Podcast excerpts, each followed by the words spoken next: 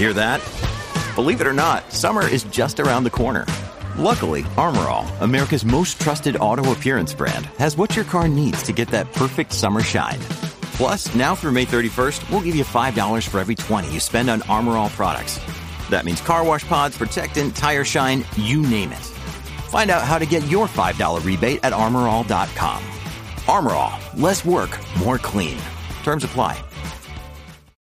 When you need mealtime inspiration, it's worth shopping Kroger, where you'll find over 30,000 mouth-watering choices that excite your inner foodie. And no matter what tasty choice you make, you'll enjoy our everyday low prices, plus extra ways to save, like digital coupons worth over $600 each week. You can also save up to $1 off per gallon at the pump with fuel points. More savings and more inspiring flavors make shopping Kroger worth it every time. Kroger, fresh for everyone. Fuel restrictions apply.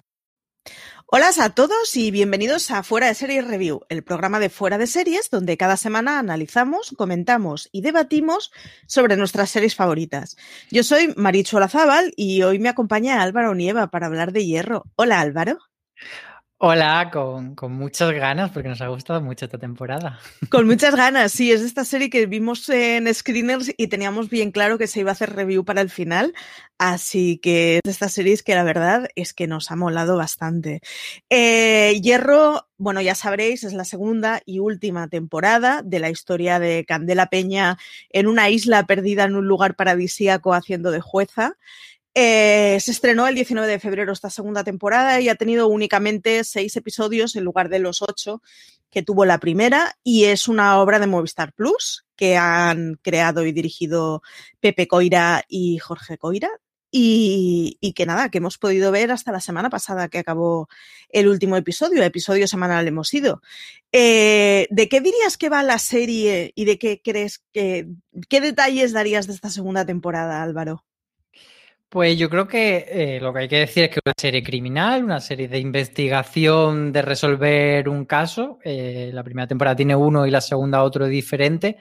Y sí que yo creo que el gran diferencial de Hierro respecto a cualquier otra propuesta de un género similar es que intenta ser muy realista, tanto en que es una situación, o sea, todas las situaciones que, que, que hay dentro de que están envueltas en una trama criminal podrían pasar, y, es muy fiel al, procedimiento real de cómo podría ser eh, un, pues eso, un procedimiento criminal de este estilo, sobre todo centrado en, una jueza que, por lo visto, según nos cuentan los guionistas, sí que sería quien llevaría, por lo menos en este entorno del hierro, esa investigación y alejarse un poco de esa figura de los polis genéricos, que, que un poco casi más herencia de, de las ficciones americanas que de lo que podría ser la realidad. Entonces, lo que a mí me gusta destacar es eso, que es muy realista en cuanto a, todo lo que vemos. A mí una de las cosas que me sorprendía viéndola es la colaboración policía-juez, que estamos acostumbrados a que el juez es un señor con toga súper externo que de golpe aparece un día con un mazo y ya está. Y es lo que dices tú, es el sesgo de la ficción americana que, bueno, que no en vano llevamos toda la vida chupando eh, thrillers y procedimentales americanas. Eh, ¿Qué crees que le diferencia esta primera temporada, o sea, esta segunda temporada a la primera?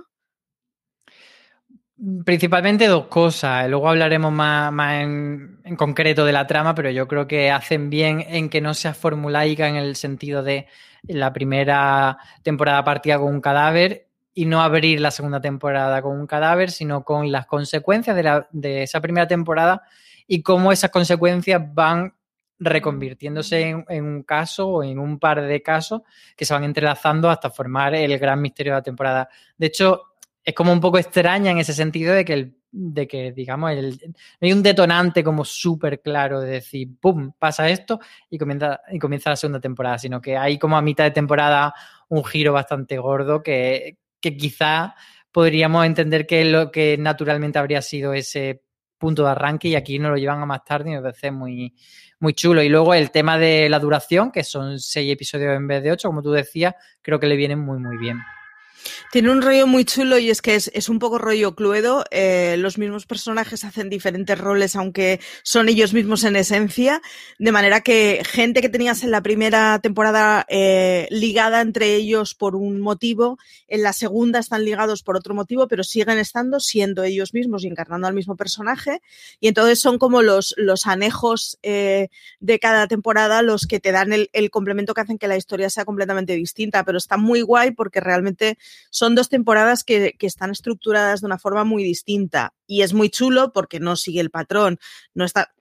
En, la primera escena estás esperando un muerto y no te lo encuentras y eso está muy bien, es el rollo ese de, bueno, vengo a ver lo mismo que vi el año pasado y, no, es una cosa distinta dentro que es un entorno muy cerrado y es que una de las cosas que tiene Hierro es que, bueno, como su propio nombre indica, es una serie que transcurre en la isla de Hierro, en Canarias, que es una, serie, es una isla muy pequeñita y por lo tanto juega mucho con el ambiente endogámico. De hecho, en la primera temporada se llevaban una historia con la bajada de la Virgen o la subida de la Virgen, no sé si subía o bajaba, pero pero se llevaban una historia con el rollo ese de, pero como, o sea, claro, una jueza de, la península, de ciudad grande, de golpe llega a un lugar pequeño en donde se paraliza la, isla porque bajan una virgen de, de, de una ermita y es como, pero ¿cómo? Pues claro, pues las Porque cosas la, la Virgen cruza la isla, dicho, te está poniendo, eh, está siendo muy poco respetuosa con este tema. A vamos a enemizarnos con los habitantes del hierro, que los queremos a todos muchísimo y queremos que nos acojan con, con los brazos abiertos. Además, juego en minoría porque vivo con dos canarios en casa, así que yo tengo que aguantar que soy una goda a diario. Pero, pero estaba muy bien como, como explicaba el, el, ambiente del lugar pequeño que tiene Hierro, que claro, que no es que sean pueblos pequeños, es que son pueblos pequeños dentro de una isla aislada dentro de un archipiélago que está a 2.500 kilómetros, o sea, es todo como más la puntita de la puntita. Y es una... Se cuenta muy bien, por ejemplo, la conexión con Tenerife, con decir, vale, pues eh, nosotros somos una isla pequeña, en Tenerife está la ciudad grande, están los hospitales grandes y si tiene que venir alguien de refuerzo de policía va a venir de Tenerife y eso implica un viaje o en un avión pequeñito o en un ferry y, y además la isla del Hierro es también curiosa porque es pequeña, como tú dices, pero a la vez está muy espaciado todo, tiene como una montaña que cruza así por mitad, entonces para ir desde un lado hacia el otro tienes que dar un rodeo muy grande, entonces es como un, pequeña, pero a la vez eh, las distancias son largas. Está muy bien explicado, además, nos contamos spoilers, pero está muy bien explicado eh, en el último episodio. Hay una situación por la que hay alguien que está alejado, ¿no? Y está muy bien como explican esa cosa de que enseguida quedas realmente aislado en un lugar muy pequeño. Y la serie sabe jugar, o sea, e, está el tópico que es una frase manidísima y que es horrorosa de, ay, es que el lugar es un personaje más. Y aquí no sé si es un personaje más, pero desde luego condiciona completamente las relaciones y los desplazamientos y el cómo te enteras de las cosas. Y en la primera temporada había un, juego buenísimo y es que uno de los personajes era panadero, con lo cual iba con su furgoneta de casa en casa repartiendo pan. En mi casa, cuando soy un timbre en la calle, mi marido siempre dice, baja cuatro panes. Y es que, claro, él, él en Gran Canaria lo ha vivido eso. En Hierro se sigue viviendo, ¿no? Es el rollo ese de que funciona todo con, con unos ritmos, como unas formas que son completamente distintas y que están muy bien plasmadas. Y está muy bien plasmada tanto la relación con la península como la relación con Tenerife, que en nuestra cabeza es como, bueno, pues los del Hierro estarán esperando que les mandemos las cosas de las grandes metrópolis. Y es como, no, los del Hierro comunican con Tenerife, con su barco, con su Winter, y, es la forma que tienen. Y está muy bien establecida esa situación muy, muy endogámica, que no es la única serie. Estoy pensando en Neboa como lo hacía con Galicia, o sea, que no es una cuestión solo orográfica, hay muchas formas de hacerlo, pero que en este caso están muy bien ligadas. Em, eso, a mí me gusta que sea una isla real. Precisamente me viene esta idea a raíz de mencionar tu Neboa. Neboa estaba muy bien y, lo que hacía era hacer como un remix de muchas zonas de Galicia y convertirlo en una isla para conseguir una cierta entidad, una mitología nueva, pero eh, partiendo. Pero una invención, sí.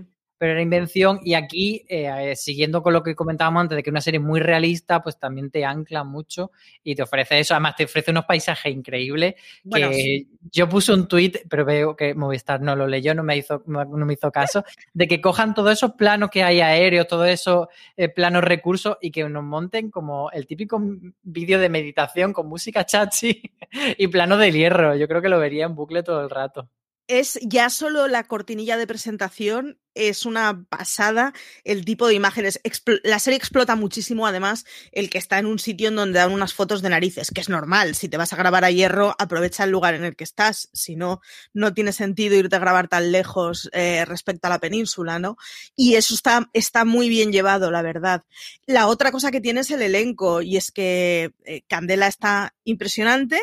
Candela te queremos, es como madre mía, cómo se puede estar también en una serie, pero no es la única, es una serie que funciona muy bien con los personajes secundarios que tiene y que además cogen mucha fuerza cada uno en su temporada con los roles que le tocan y que están muy bien llevados. El malo malísimo de la segunda temporada, que en mi cabeza hay dos y nos vamos a decir quiénes son, eh, son muy malos, malísimos, consiguen que te caigan muy mal los dos. O sea, tienen un rollo de, realmente te crees que, a esa gente la han cogido de callejones muy chungos.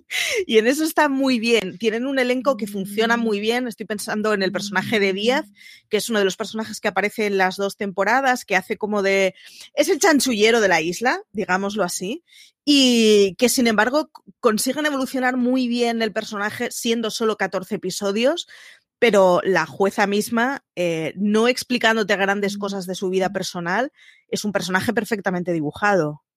Yo de los secundarios quiero decir algo, pero lo quiero decir en la parte con spoiler. Así que luego me lo, me lo pregunta porque hay algo de lo que quiero protestar. Vale, yo eh, quiero avanzar desde ya para todos los que veáis la serie, que mi favorito es el abogado, que ese sí me parece que es el chanchullero de todo. Ved la serie y me entenderéis. Eh, y nada, lo único que nos queda comentar es, eh, ¿crees que se puede ver la segunda temporada sin haber visto la primera? O que es, yo reconozco que creo que es una serie de, son solo 14 episodios. Mírala, pero mírala entera. Sí, no, no, no tiene sentido ver directamente la segunda temporada porque por mucho que mm, sean en cierto modo autoconclusiva, el caso sí que termina, pero es muy importante. Eh, todo lo que viene de bagaje de la temporada anterior. Incluso sí que es verdad que no hace falta recordarla mucho, porque yo cuando vi esta segunda temporada, eh, hacía tiempo, pues no sé si un año y pico, cuando se emitió la primera temporada y no la tenía muy fresca. No hace falta tenerla fresca porque enseguida reconectas con, con ello, pero sí que ya tienes como una información, aunque no la recuerdes mucho, de cómo es la isla, quiénes son ellos, cómo va Candela a esa chispa saltar ante determinadas situaciones y cómo es Díaz y qué ha pasado en la vida de Díaz para que ahora sea un poquito distinto. En el caso de Candela, además, hay una cosa que es muy divertida y es que en la primera temporada es la típica goda que no se entera de nada. O sea, le queda completamente externo todo lo que sucede en las islas. Y en la segunda temporada es como, es la goda experimentada. o sea, y es una señora que entiende perfectamente dónde está, cómo se vive, de qué manera funciona. Y está muy bien explicado porque explota la caricatura de, de la señora que viene de una gran ciudad y que vive completamente aislada esa realidad, pero no la deja suficiente tiempo como para que se haga pesada. Entonces, es, es un poco lo que dice Álvaro, no necesitas eh, conocer los detalles de la primera temporada, pero sí conocer a los personajes de la primera temporada. Y en ese sentido la serie funciona muy bien. Estoy pensando que es muy del estilo de Line of Duty, este tipo de series en donde cada caso es independiente, pero eh, sus personajes no tienen sentido si no les has ido viendo la evolución. Y eso que hablamos de una serie que en realidad es muy cortita, porque eso son dos temporadas y 14 episodios, pero, pero consiguen darle mucha caña. Si os parece, Em, hacemos una pequeñita pausa. Todo esto ha sido sin spoilers, que es como siempre funcionamos en review, pero después de la pausa empezaremos a destripar la serie con todos los spoilers del mundo. Así que esto ya solo lo dejamos para los consumidores más avanzados o los inconscientes que no os importa que os destripemos la serie. From sponsoring cultural events to partnering on community projects, creating youth programs to supporting first responders, at MidAmerican Energy, caring about our community goes beyond keeping the lights on It's about being obsessively relentlessly at your service. Learn more at midamericanenergy.com slash social. Muy bien, pues vamos. Hierro con spoilers, señores, aviso, a partir de ahora sí que destripamos absolutamente todo. Eh, que, que rescatemos, ¿qué decías tú del personaje? Eh, yo lo que quería decir es sobre, sobre un personaje secundario que Ángela, que es esa señora que trabaja eh, con Candela, con esa cara de palo y que tienen tanta fricción en la primera temporada. El único pero grande que le saco a esta segunda temporada es que está muy desaparecida y sí que es Sí. verdad que, que está ahí un poquito, pero no tiene tanto peso y yo la he echado mucho de menos porque me gustaba mucho. En general, la segunda temporada tiene menos de, del juzgado. O sea, Candela sigue estando, la jueza sigue teniendo muchísima relevancia, pero el juzgado desaparece realmente. Y tiene es una más porque- más Sí, juicios, pero sí. menos eh, despacho de juzgado. Y es, es una pena porque era una cosa que funcionaba muy bien eh, y que además le daba mucho desengranaje. Es el equivalente con todas las distancias de los tiempos, del tipo de serie y de todo que pasaba con el comisario, que es como las escenitas en las que eh, Elena, eh, jope, ahora no me sale el apellido. Paula Bueno. Elena Irueta. Irueta, eso. Eh, hacía de, de- de, bueno, de esto es labor administrativa y simplemente son frases de, de inicio y de final. Lo tenía muy bien la primera temporada de Hierro y se abandona en la segunda. Y es una lástima. Es, es una lástima porque además se aprovechaba para dar muchos pulsos de, de cómo funcionaba la serie. O sea, la coña que había con la bajada de la Virgen en la primera temporada de El mundo se paraliza, incluido el juzgado, era muy surrealista, pero muy divertido. Sí que en esta retoman un poco con el tema de la lucha, de Sí. demostrar como otro aspecto de, de folclore local, pero es verdad Por- que no tiene el mismo peso. Por cierto, el, el lugar en donde se hace eh, los combates de lucha es una pasada el sitio, ¿eh? O sea, Sí. la noto de el día que vayamos a Hierro, quiero que me lleven ahí. Eh, una de las cosas que hace la temporada es que, bueno, em- empieza con muchas comillas porque empieza con, con el padre, ese horroroso, por favor. Pobre actor, creo que, que la próxima vez que le vea en mi vida voy a seguir, me va a, caer mal a partir de ahora este señor, porque realmente es un personaje que saca mucho de sus casillas, eh, que, bueno, que aparece muerto y nos tiran ese, es, ese cebo de, uh, la hija ha visto a Díaz y empieza una especie de recorrido de quiénes pueden ser los candidatos para habérselo cargado. Está muy bien que sobran candidatos. O sea, tiene un rollo de realmente quererle mucho. Parece que ni siquiera su novia le quería demasiado. Y, y se va con todo el jueguecito ese. ¿A ti te consiguieron atrapar o eres de los que te temiste ya qué es lo que iba a pasar? No, no, no me veí venir este giro de, de la muerte, porque pasa, no sé si recuerdo, creo que era en el 4 o en el Sí. 3, por ahí. Y entonces, claro, tú estás, entras a la serie eh, con la trama de que parece como mucho más cotidiana, un, un- no, no es claro, no es no un asesinato, es una custodia de una niña, entonces como baja un poco el nivel de, de la gravedad del asunto o de- del dramatismo. Y por otro lado está esa trama de, del personaje de Morris que viene, parece que va a durar mucho y de repente le da un jamacuco y, y ahí se queda, pero sí que te, te empieza a meter que, que, bueno, que, que Díaz, por mucho que se librase de, de toda la trama de la primera temporada, le sigue persiguiendo todo su pasado y entonces luego confluyen estas dos historias. Por un lado lo de Díaz y por otro lado la trama de Gaspar, cuando Gaspar muere, pues eh, se junta todo y entonces dice, ah, vale, de repente aquí ha empezado la serie o, o ha cambiado la serie. Me parece es, bastante es curioso porque no se hace pesado hasta llegar ahí. O sea, estás en el plan donde hay muertos, esta vez no hay muertos, pero asumes, pues no hay muertos, va de otra cosa, Claro. y, y sin embargo la estás disfrutando y de golpe le dan el girito y es como, ah, pues sí, tenemos finado. Pero está muy bien Sí- sí cómo queda hacen la la cosa esa. como de ¿por qué, ¿por qué hay dos tramas tan separadas? Hasta que Sí, sí, sí, eso sí, eso sí. Pero no, pero no tienes la cosa, o sea, pasados los cinco primeros minutos en que, bueno, vale, pues no vas a repetir el patrón de la primera temporada, no se hace largo ni de coña hasta que se mete. Y sin embargo, una vez estás ya de, vale, ha aparecido un muerto y la historia cambia, es como no, no te imaginas que pudiera haber sido de otra forma. En ese, en ese sentido están muy bien llevados los tiempos. Y una de las cosas es que, claro, es una temporada con muy poquitos episodios.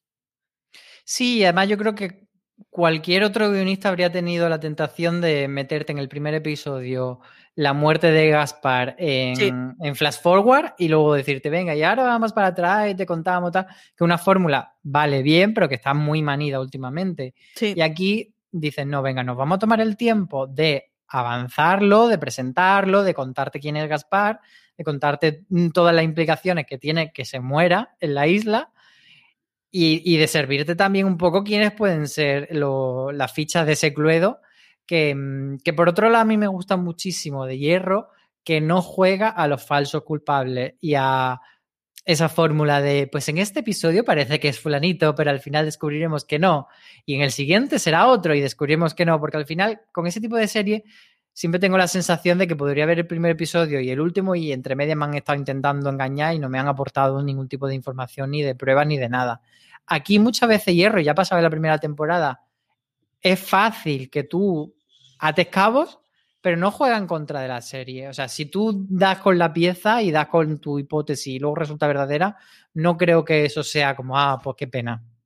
No, porque además es una cosa que le hacen de una forma muy honesta, es que cuando acusan al cuñado y a la exmujer, eh, todo el mundo sabe que ellos no son. Entonces, se lleva por el caminito eh, lento de, bueno, de las cosas tienen su proceso hasta que descubres la verdad, pero no engañan al espectador en ningún momento. Y en ese sentido está muy guay porque no desgasta. Y además de no desgastar, porque sirve para hacer evolucionar la trama realmente. O sea, todo el rollo inicial que no sabes muy bien a qué te viene y las huevadas de las plataneras y, y que si los hoteles y que si la hostia, claro, luego tiene mucho sentido. Y, y sin embargo, tiene mucho sentido para construir el personaje de Díaz. O sea, que no es solo que tenga sentido por, porque, bueno, pues al final hay muertes y tráfico, ¿no?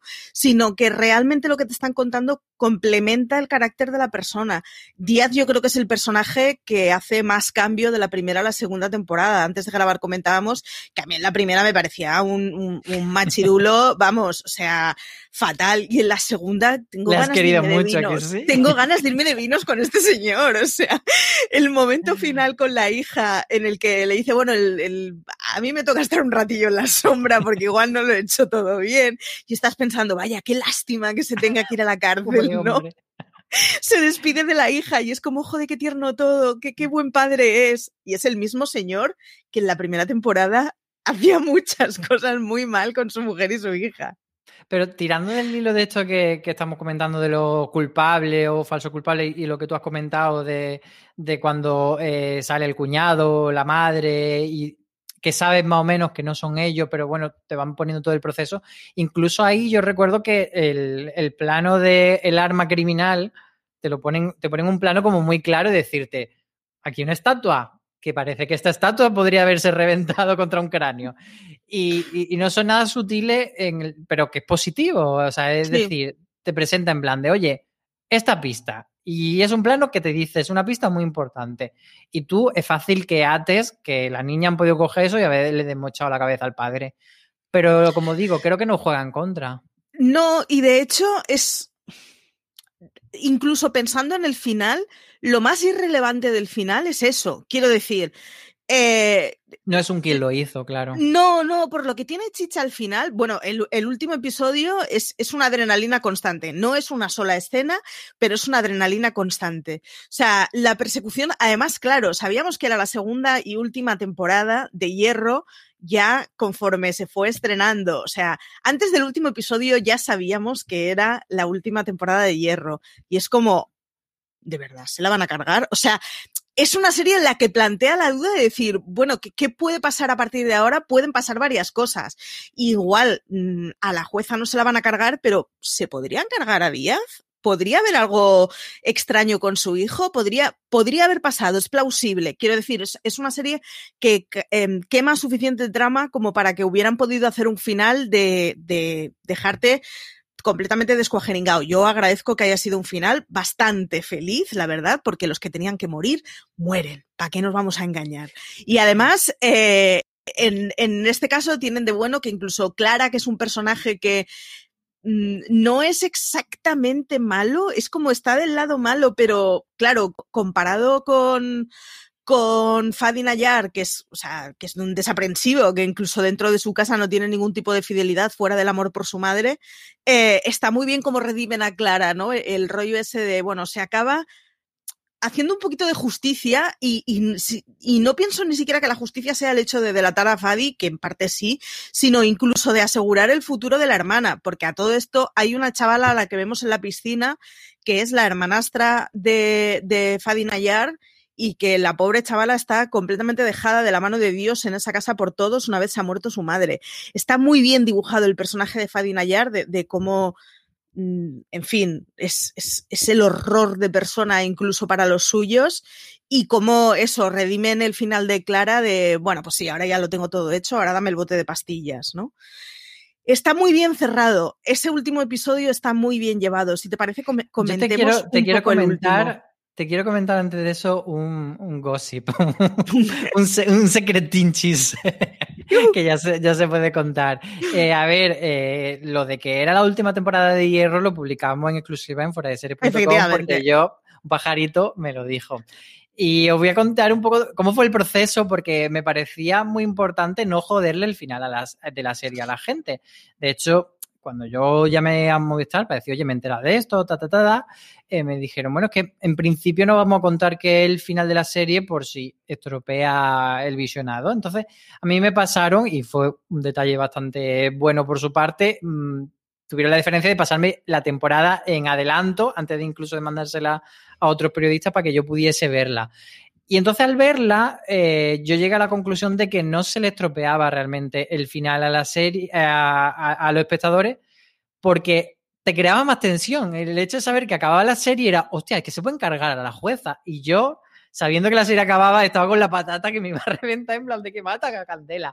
¿Qué sucede en este último episodio? Y entonces ya ahí fue cuando dije, vale, pues sí que yo creo que sí que se puede contar y sé que se puede publicar la información y que no estropea. De hecho, yo creo que si la información hubiese sido que renovaban por una tercera temporada, ahí sí que estropeaba el visionado de, de la última temporada, porque de la, del último episodio, porque tú ya decías, sí. vale, si está renovada la serie, no van a matar a Candela, me relajo, me fumo un piti y ya está.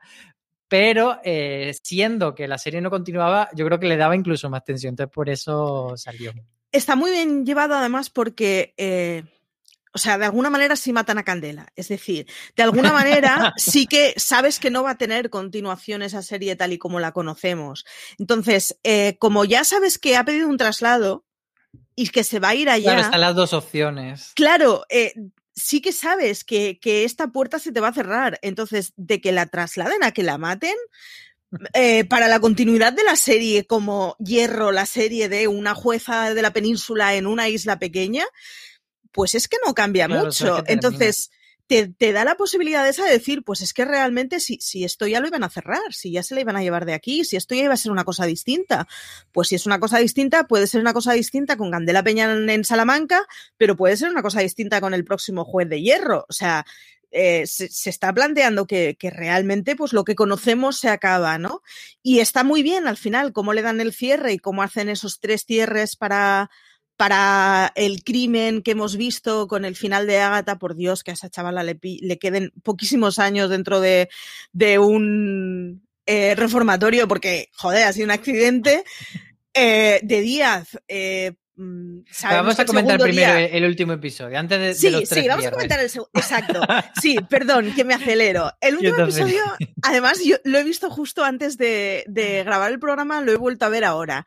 Y, y viendo porque vimos en su día los screeners cuando, cuando nos pasaron a prensa, ha pasado toda la temporada, y entonces yo hacía seis semanas que no había visto el último episodio. Entonces lo he vuelto a agarrar ahora y sabiendo lo que va a pasar, me parece incluso más adrenalínico.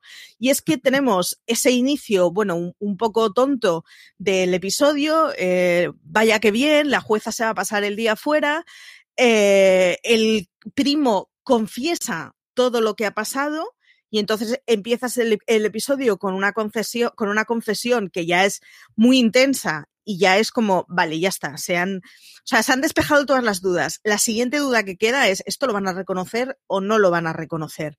Que yo hasta el último momento de verdad pensé que, que esto no lo reconocían, ¿eh? Y que legalmente no se iba a saber jamás quién había, quién había matado a Gaspar. Eh, se juega con todo el, el, ambiente del combate de la lucha canaria y de cómo, claro, una, un, es una de esas escenas que tiene mucho sentido, porque una de las cosas que estaba haciendo Fadi Nayar es que siempre que había algún crimen en el que él había estado implicado, de hecho, tenía una excusa y tenía un, o sea, siempre estaba en situaciones en que había muchos testigos que no estaban ligados a él, con lo cual todo el rollo de la lucha canaria que se nos han enseñado durante los episodios anteriores de cómo Fadi Nayar es un fanático y invierte la lucha canaria y está muy metido en ello, tiene sentido y de paso lo que tú decías, que nos enseñan es una forma de enseñar el folclore sin que sea caricaturesco, sino que está muy metido dentro de la trama. Eh, y entonces ya eh, empieza el final, que es esa escena en la lucha de la, o sea, en la persecución de la carretera, ese momento de día diciéndole a la jueza, tía, que te van a matar. ¿Cómo que me van a matar? Que sí, que sí, que coge, coge ya el balón y la esterilla porque de aquí nos diálogo, que ir. No recuerdo cómo era exactamente, pero era como en plan de ¿Estás segura algo así cuando va a coger ella sola el coche y ya, pues no sé, todo segura que está una la primera vez que intentas matarle porque me pasa Es muy buena esa frase, es muy buena, porque ella además es muy resolutiva enseguida de, vale, coge tú a mi hijo porque si a, si a la que me quieren es a mí, van a ir a por mí, así que coge tú a mi hijo. Y el otro en plan, pero ¿te parece un buen plan? Es como, ¿qué plan ni qué plan? O sea, no me matan todos los miércoles. Está muy bien llevada esa escena y está muy bien llevada la persecución porque no juegan a la típica persecución americana de dos coches con velocidad que se van rozando. Es otro rollo, es una cosa... Le doy con el, con el coche, si intento sacarla de la... Mucho más pedestre que eso y es de, no, no, tío, es que cuando se te cruza un coche efectivamente paras, te acojonas y empiezas a gritar al teléfono, oh Dios mío, Dios mío, Dios mío, viene a mí con un arma. Está muy bien el momento ese de lo primero que tendría que mirar es la matrícula. La matrícula del coche no la mira hasta que al otro lado le dicen, pásame la matrícula del coche. Es el, está muy bien llevada esa escena de nervios de, o sea, lo primero que se me ocurre describir es que se acerca a mí y, y empezar a decir cosas aleatorias. Tiene canas, tiene un pendiente, tiene... está muy bien llevada esa situación y es que una cosa que nos han enseñado muy mal las series americanas es que nos hemos acostumbrado a que eh, polis, abogados, fiscales, jueces, da igual. Todos están acostumbrados a ser Chuck Norris. Y está muy bien cómo le meten en una situación de que, que sí, que es jueza y que ha visto cosas que yo no he visto y sabe cosas que yo no sé pero efectivamente no le apuntan con un arma todos los miércoles después de venir de la playa con su hijo. O sea, y está muy bien. Total, claro, es que siempre en la serie americana, si eres poli, pues hace toda la cosa. Lo que haría un bombero, lo que haría un abogado y lo que haría todo el mundo. Y aquí ya, claro, tienen limitaciones de que su parte es su parcela. Sí, sí, y de que, a ver, no forma parte de su trabajo que un tío le apunte a la cara con un arma. Eh, perdía la mano de Dios. Es como, está muy bien llevado y está muy bien llevado, eh, sin embargo, eh, el sentido de que sea Díaz el que la ha ido a buscar y no sea otro, porque es muy verosímil el pensar que Díaz coge, da marcha atrás, se vuelve para atrás y bueno, al tipo que le rompió un dedo, que es ya os conocía y se le enseña la mano, en plan. pues, pues es, es, un tipo al que, bueno, pues realmente de todos los que estamos viendo es el que es más verosímil que en una situación así tuviera la sangre fría, parara, dejara al chaval en el coche y dijera, bueno, y ahora vamos a por este, ¿no? Pero está muy bien llevada toda esa escena y está muy bien llevada como no la alargan porque además eh, cuando te pones a mirar el metraje estás muy estás muy pronto del, del, último episodio y piensas, bueno, pues esto ya va a ser la típica cosa de cine die y sin embargo enseguida se lo ventilan y pasan a la siguiente cosa, que la siguiente cosa al final es que, bueno, pues eh, llegan a, a coger al, asesino a sueldo, pero Fadi eh, huye, es herido en el faro y es, apresado en el faro.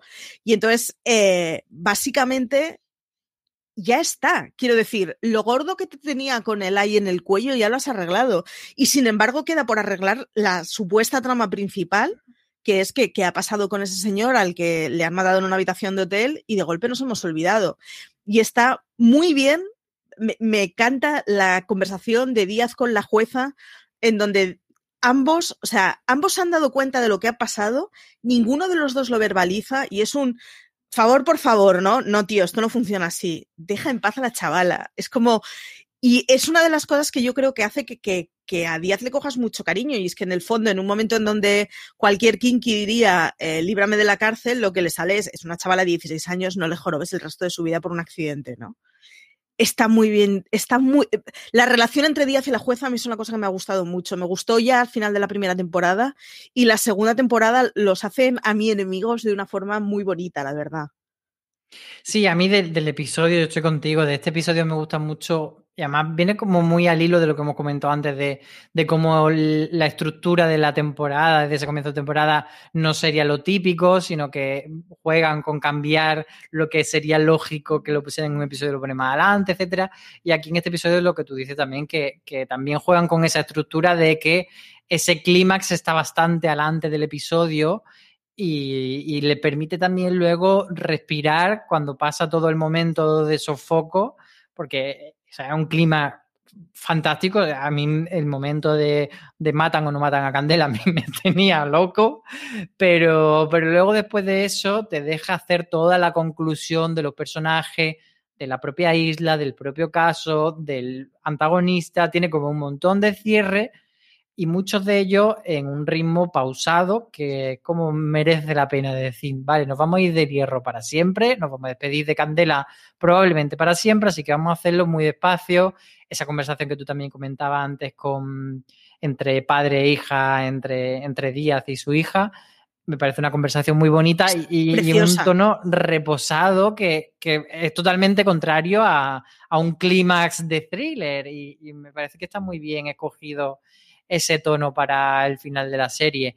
Y luego ese gran conflicto moral de mm, qué va a pasar con las niñas, si, y además de hecho en lo que el espectador piensa lo llega a verbalizar varios personajes, incluido el personaje de Díaz de, oye, Candela, tampoco hace falta, si el, si el hombre ya está muerto, si hemos pillado a Fadi, ¿para qué va a complicarle la vida? Si a hay la un niña? final feliz.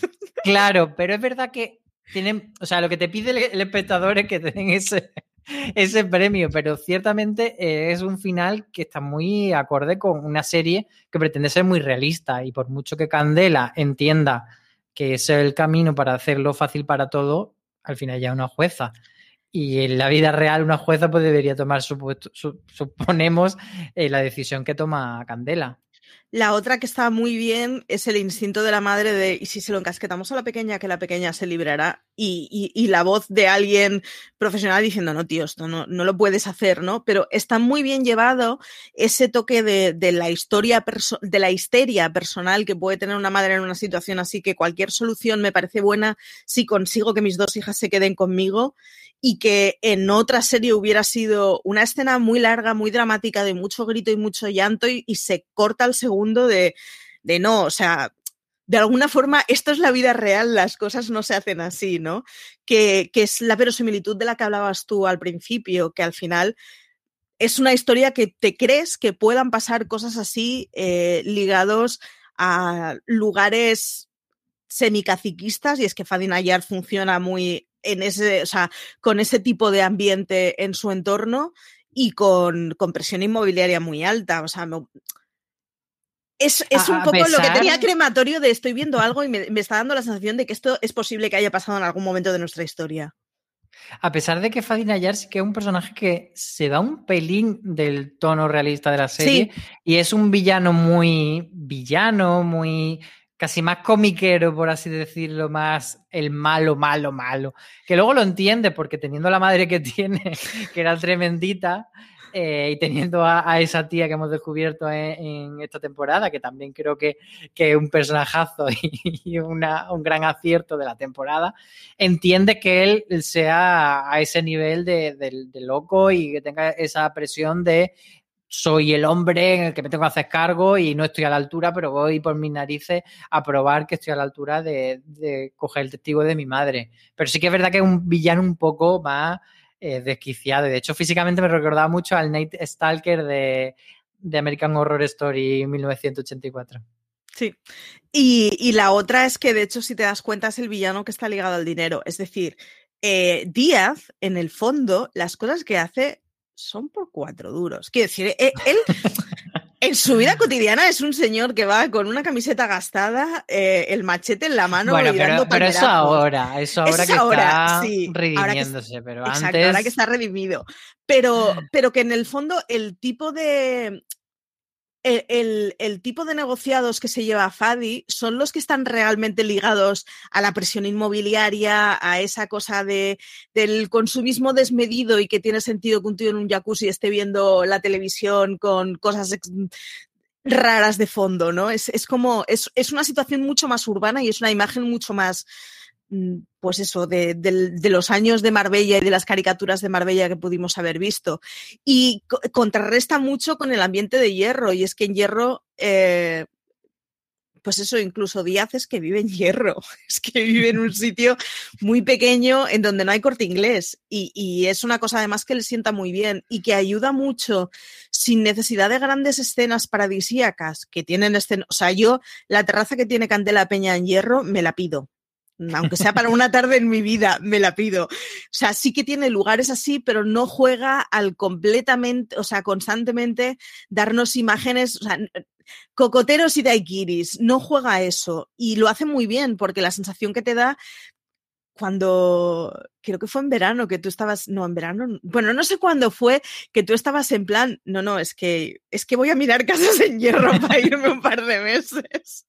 Sí, no, fue cuando, cuando vi esta segunda temporada, porque es que... de, yo quiero teletrabajar en hierro. Yo algún día lo haré, lo haré, lo prometo. Cabildo del Hierro, si nos estás escuchando, Efectivamente. proponos un FDS Live desde el Hierro. Yo prometo hacer muchas twitcheadas por cualquier Muchas, sitio, muchas. pero. Pero sí, es realmente en ese sentido es un serión, expl- explota muy bien la isla y explota muy bien la sensación de falta de turismo en la isla. O sea, es uno de esos momentos en los que dices, por favor, que triunfe el bien, porque aquí un complejo hotelero no mejoró, es tío. No es el sitio para que vengamos todos con nuestro radiocaseta a escuchar los 40 principales. No, no va por ahí el tema. Sí, además yo creo que también en ese sentido es muy inteligente decidir, a pesar de que nos duela mucho en la patata, eh, que la serie no se extienda ocho temporadas, porque no tiene Sí. sentido que en el hierro estén pasando cosas espectaculares cada dos por tres, porque por su propia naturaleza de isla tranquila, pues a lo mejor no hay un crimen cada cuatro meses. Y aquí saltamos a la teoría Onieva. Háblanos. Háblanos de ti. Más que, más que una teoría, es una petición a Movistar, como diría Candela, la Payate y la Dominga que nos escuchen. Eh, yo lo que quiero es un spin-off de, de Hierro y, y tengo clarísimo cuál es, que es viendo esta segunda temporada eh, todas las escenas de Candela en los, en los juicios, cuando le dice de repente, señor letrado, cállese, no sé qué, dígale a su cliente que no sé qué. Eh, o sea, todo eso, esos momentos de juicio, a mí me parece que es una serie que no hemos visto en España. Hemos visto muchas series de juicio y de, y de dramas legales americanos. En España hemos visto pocas y de las más recientes, no muy allá. Y creo que The Good Fight con Candela, The Good, The Good Candela, The Good Montes, como lo quieras llamar, yo creo que, que puede funcionar muy bien. Es verdad que sería más difícil eh, repescar a Díaz, pero yo creo que Candela sí que tiene un, hay un porvenir muy bueno. Y de hecho, entre, en una entrevista que hicimos a Candela y que hemos colgado en el canal de YouTube de fuera le pregunté por ello y ella pues, decía que encantada, que ella decía que la Montes en Río Tinto, Huelva, en cualquier sitio, en el Bierzo, donde sea ella muy a favor. Y yo creo que, que sí que hay, no sé, no sé tú cómo lo ves, si, si esa parte en concreto eh, de, de, Candela. Y también me da la sensación de que no tenemos, por ejemplo, la información de por qué la mandaron al hierro, nunca se llegó a rascar sí. suficiente. Y luego cómo será su, su vida después de, de, de volver a Madrid, si finalmente su hijo eh, sobrevivirá o por los problemas que tiene, que ya le han dicho que no va a durar muchos años, pues sí, sí, a lo mejor es interesante explorar ese duelo de, de, perder al hijo, no sé, yo creo que ahí hay mucho por rascar, pero sobre todo la parte de drama legal.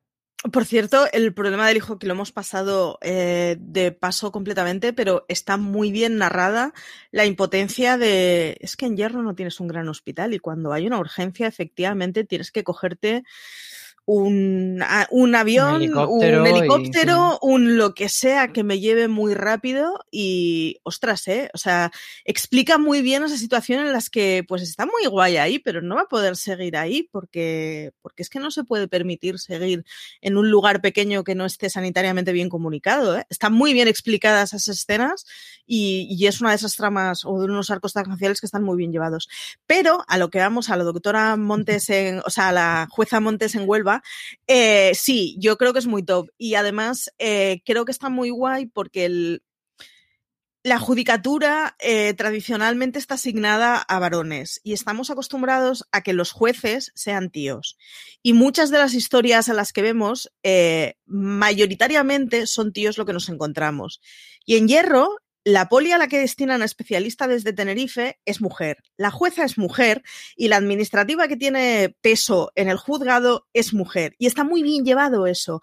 Y está muy bien llevado además como Candela es, o sea, la señora Candela Montes es una impertinente de narices que está muy bien como jueza, que, que no la toreas y que eso, ¿no? El comentario de. Y que es, es muy macarra para una cosa, pero luego, pero luego es muy jueza para otra. O sea, no sí, deja sí, de ser y también como muy emocional y muy racional a la vez. Yo creo que tiene como mucho, eh, mucha, muchas aristas el personaje y, y, además, al hilo de lo que tú decías de que, de que solemos ver hombres, también solemos ver más abogados que jueces. O sea, que yo creo que también que es un diferencial respecto a otra, otras series legales, poner eh, el, el prisma desde ahí. Sí, de hecho, lo tradicional en una cosa así hubiera sido que Candela Montes fuera una fiscal. Y esto es a lo que estamos acostumbrados en las series, no una jueza. Y está, está muy bien montado desde ese sentido y además está muy guay. Eh, o sea, yo creo que podría dar una serie muy chula de cuál es el trabajo de un juez. De golpe nos hemos dado cuenta que el trabajo de un juez no es estar en la sala con un mazo y dar una opinión con una cosa que ha oído en 10 minutos, ¿no? Es como, no, no, claro, es que los jueces hacen otra cosa. Y estaría muy bien poder ver eso, un cotidiano de, de cuál es el trabajo de un juez y cuál es su papel en, en un caso. Yo apuesto completamente con eh, Jueza Montes donde vaya. O sea, en Castro contigo, pues, pues en Castro hashtag, contigo. Como hashtag, diría, hashtag de Good Candela. De Good Candela. De Good Candela me encanta. Sí, sí, exacto. De Good Candela eh, a tope, a topísimo. Os recomiendo que veáis la entrevista porque además eh, Candela Peña está fantástica con cómo contesta a esa está pregunta. Está muy divertida. Es un corte muy divertido. Lo dejaremos en, en el cuerpo del, del post de la web, pero de verdad, ir al canal de Fuera de Series y echarle un ojo. Y de paso os veis el canal de Fuera de Series de YouTube, que todas estas cosas eh, desde hace un par de meses las grabamos en vídeo, así que este mismo programa nos podéis ver. Muy bien, Álvaro, ¿qué nos hemos dejado? ¿Nos hemos dejado algo? Pues no lo sé, a lo mejor lo pensamos y sí que se nos han quedado algún Seguro. personaje o tal, pero yo creo que en general eh, esa sensación de, o sea, la conclusión para mí es un, un thriller muy bien hilado, muy, muy naturista, muy que te vende la isla maravillosamente y sobre todo con unos personajes muy bien trazados y muy bien rascados que hay ahí. De hecho, te quedas con ganas de ver mucho más de ellos. Eh, yo creo que Díaz y, y, Candela es una cosa bárbara. Y luego es verdad que hay secundarios también muy interesantes, pero yo creo que ellos dos son el corazón de hierro. Sí. Y que, y que se, yo creo que es una serie que se nos va a quedar en, en el recuerdo y cuando la vas macerando vas diciendo en plan, qué buena era hierro. Y va a ser durante mucho tiempo yo creo que un referente de, de buena serie española. Que, que bueno, esperemos que, que los Coira, que, y con su equipo, porque también está Araceli, que es otra de las guionistas, etcétera. Bueno, pues a ver qué, tienen pensado, si es de Gulcandera, si tienen otra cosa, y a ver qué nos hacen, porque yo tengo ganas de, de ver otra serie de ellos.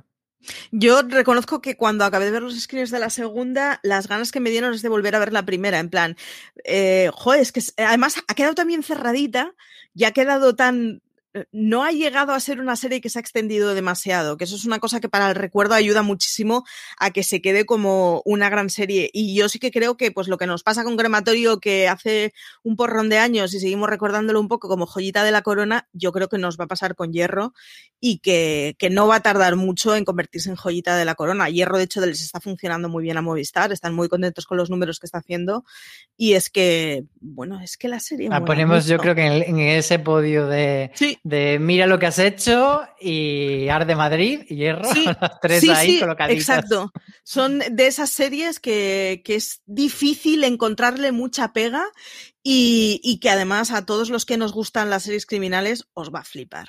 So- bueno, ya a estas alturas del podcast yo creo que ya lo habré.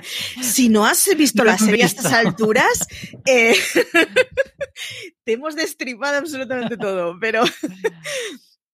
Muy bien, Álvaro. Pues, pues eso, si no nos queda mucho más por decir, que veáis Hierro, que Pray for eh, The Good Candela y que esperamos poder volver a verla, que es un gustazo de serie, que, que, que Movistar se ha cascado dos temporadones increíbles y que, que además es un acierto la reducción de episodios en la segunda temporada y que acabas la temporada con ganas de, Dios mío, quiero ver 25 más y por el momento no las va a ver. Así que nos tocará volver a ver la serie. Muchísimas gracias por haber estado aquí, Álvaro. A ti y a todos los que nos escuchan. Un beso muy grande. Un gustazo. Nada, deciros que podéis leer la crítica, eh, entrevistas.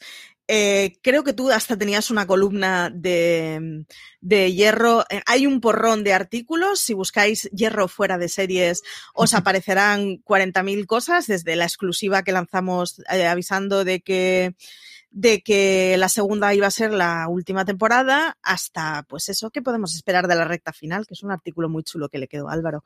Así que nada, que nos podéis seguir en la cadena en los seis podcasts semanales, que nos podéis seguir en los diferentes feeds, que os recordamos que estamos con Universo Marvel todos los sábados, pero que el resto de días también hay programas, que nos sigáis en la web, en las redes y en todos lados, en todos lados estamos como fuera de series, y nada, no hay queda mucho más que deciros, que tengáis mucho cuidado ahí fuera.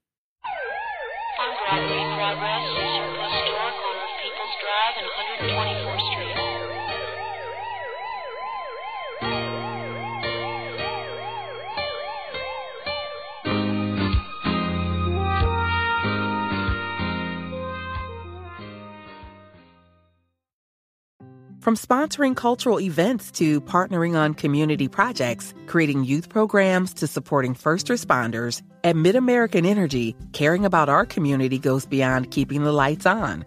It's about being obsessively relentlessly at your service. Learn more at midamericanenergy.com slash social. Woodhouse Nissan offers a variety of SUVs and crossovers to fit your lifestyle. Whether you're looking for an SUV with high towing capability or a crossover with all wheel drive, you can expect a variety of safety features, plenty of seating, ample cargo space, and innovative design to tackle virtually any adventure. Explore the Nissan lineup of SUVs and crossovers featuring Rogue, Rogue Sport, Kicks, Murano, Pathfinder, and Armada. Visit one of our two Nissan locations or shop online at woodhouse.com.